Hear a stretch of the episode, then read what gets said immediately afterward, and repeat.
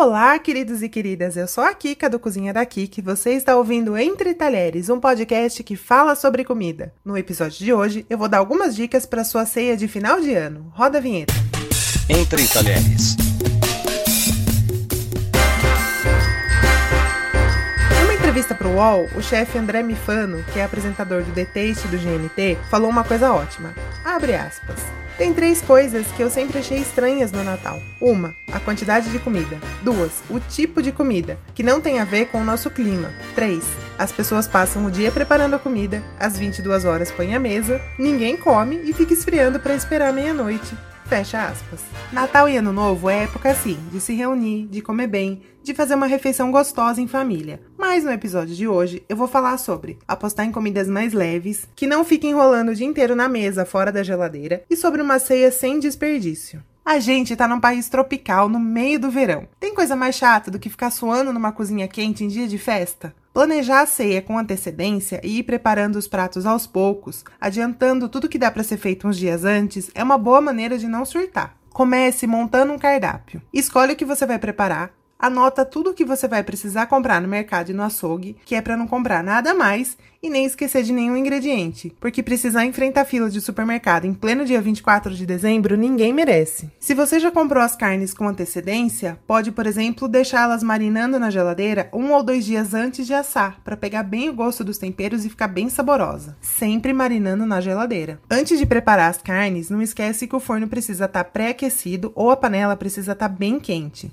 E não esquece também que a carne gelada, quando entra em contato com calor, perde muita água e fica mais seca. Então, quando for preparar a carne, tira ela da geladeira com uma meia hora de antecedência para ela entrar em temperatura ambiente no forno ou na panela. Assim, ela fica mais suculenta. Como sugestão de cardápio para esse calorão, pensa numa carne assada gelada, servida com vinagrete. Você tempera a carne dois dias antes da ceia, deixa marinando de um dia para o outro na geladeira, assa na véspera e volta para a geladeira ela prontinha. Fatia ela com alguma antecedência, que a carne gelada é bem mais fácil de fatiar, e na hora da ceia é só servir.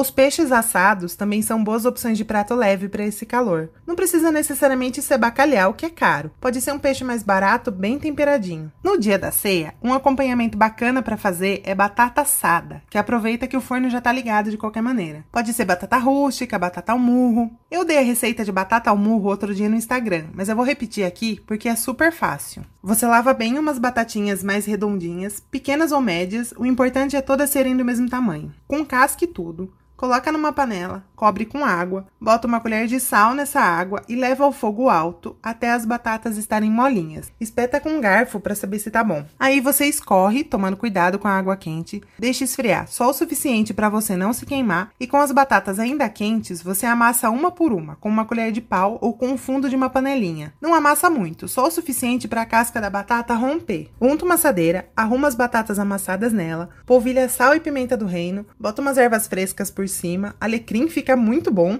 e coloca lá no forno que já tá ligado assando outra coisa, por uns 40 minutos mais ou menos. Dá para servir quente, dá para servir morna, dá para servir fria e aproveita o calor do forno. Um outro acompanhamento que fica delicioso e também aproveita o forno ligado é pegar umas cabeças de alho inteiras, tirar a tampinha de cima só um pouquinho, só o suficiente para os dentes de alho ficarem expostos, coloca num pedaço de papel alumínio, rega com azeite, tempera com sal e pimenta do reino, pode pôr um galinho de erva fresca junto se você quiser, fecha o pacotinho de papel alumínio e coloca no forno uma meia horinha. Aí você serve essas cabeças de alho em volta da carne assada ou do tender. Como você já tirou a tampinha dos dentes de alho, é só puxar com o garfo que o dente de alho sai da casca bem molinho e com um sabor bem suave. Fica uma delícia. E mais uma ideia de acompanhamento leve é um arroz com amêndoas em lascas. As amêndoas você já encontra no formato de lascas para comprar. É só dar uma torradinha nelas numa frigideira seca até começar a dourar e mistura no arroz branco já pronto. Pode colocar também um pouquinho de cebolinha. Já deu uma cara de festa pro arroz. Ou também você pode servir um arroz à grega com legumes picadinhos e bastante cheiro verde para dar uma cor bonita. E aí, por causa do calor, a gente tem que tomar cuidado redobrado para as coisas não estragarem. Então mantém tudo que dá dentro da geladeira a maior parte possível do tempo. Toma cuidado com maionese, frutos do mar, cremes frescos nas sobremesas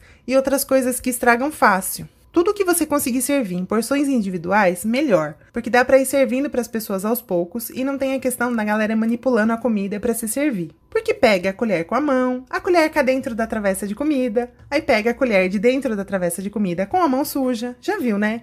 É festa, mas não precisa ser literalmente festa, né? Não é uma festa no bom sentido. Se inspira na Rita Lobo e aproveita as suas louças, as suas xícaras, os copos, os potinhos. Não precisa ser tudo igual. Só precisa, por exemplo, seguir tudo a mesma cor. E assim que for possível, guarda toda a comida na geladeira. Já porciona e congela o que for possível. Vocês já ouviram aquele episódio sobre congelamento que eu fiz outro dia, né?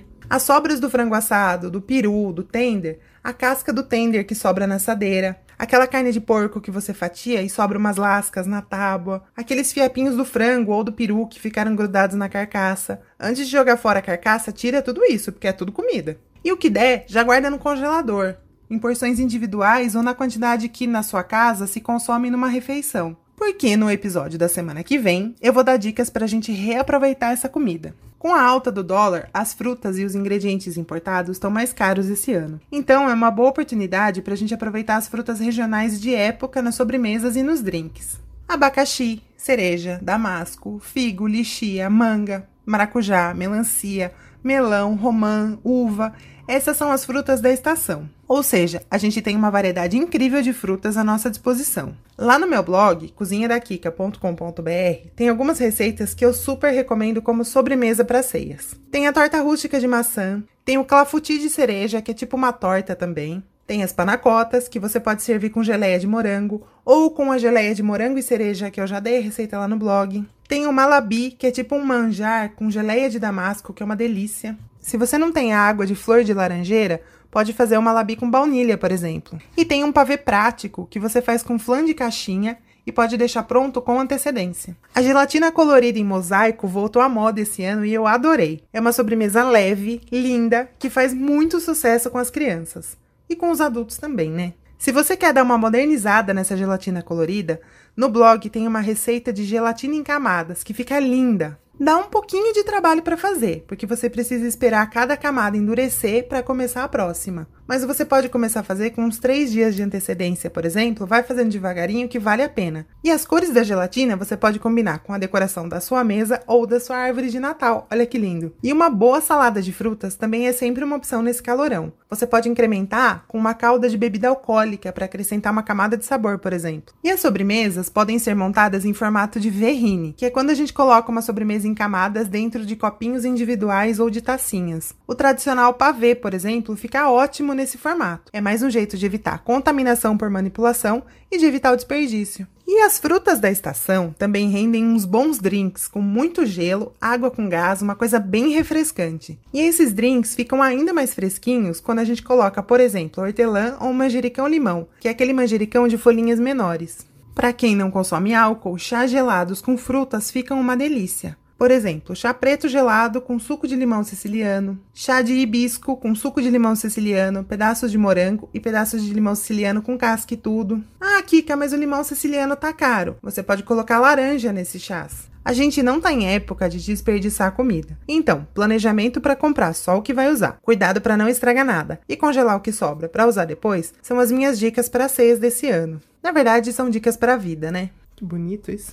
É isso, eu tô no cozinhadakika.com.br, arroba Cozinha da Kika nas redes sociais e você fala com a gente também no arroba podcast Entre Talheres. Eu volto na próxima quarta com dicas para reaproveitar as sobras dessa ceia. E no sábado o Felipe tá por aqui, te ensinando o que fazer com o que vem naquela cesta de Natal que a gente ganha da firma. Um beijo para vocês!